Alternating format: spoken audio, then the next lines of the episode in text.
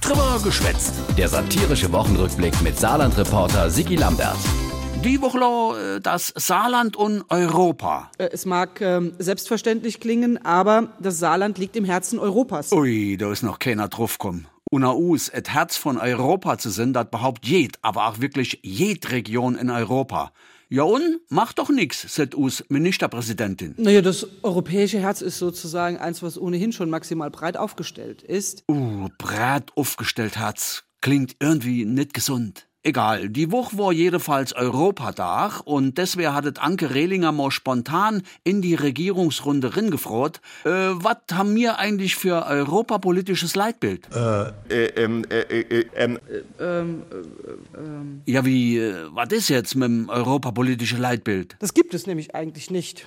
Ich war fast ein bisschen verwundert, dass es das nicht äh, gibt. Et Saarland, et Herz von Europa, kein europapolitisches Leitbild. Der Finanzminister Jakob von Weizsäcker, selber ein großer Europäer, war völlig außer sich und kaum noch zur Halle. ich will was Europäisches machen, auf geht's. Jawohl, ein europapolitisches Leitbild muss her. Das scheint ein Baustein zu sein, der noch fehlt. Ja, also, los geht's. Wie soll es aussehen, das europapolitische Leitbild? Wir geben einen kleinen Input. Das sind kleine Themenblöcke, das sind große Themenblöcke, das ist sozusagen äh, alles mit dabei. Äh, Und wie sieht der Input konkret aus? Wir brauchen stärkere und klarere Positionen für Europa, aber auch in Europa. Aha, ja, nee, ist klar, Position beziehe. Wir müssen genau diese Punkte nach vorne stellen. Da können wir, glaube ich, mit all diesen Punkten tatsächlich punkten. Okay, von dem Punkt her gesehen, äh, wichtiger Punkt. Ich will nicht Seiten füllen mit Worten, ja, sondern mit Ideen. Logisch. Aber wir müssen auch daran arbeiten, äh, dass das auch gelingt. Ist klar. Aber dann. Und dann geht's los mit Europa. Ah jo, der Weizsäcker hat auch ein gut Beispiel, wo es schon so richtig gut klappt mit Europa. Es gibt eine Schätzung,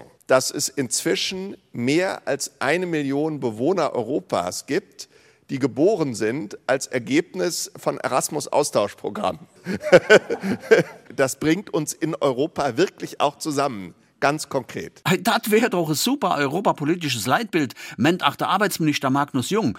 Da müsst man ansetzen. Dazu sind noch ganz äh, dicke Bretter zu bohren, aber äh, wir haben sozusagen den Bohrer schon angesetzt. Äh, alle hopp dann. Bonne Chance und Glück auf. Komm, geh mir bloß fort.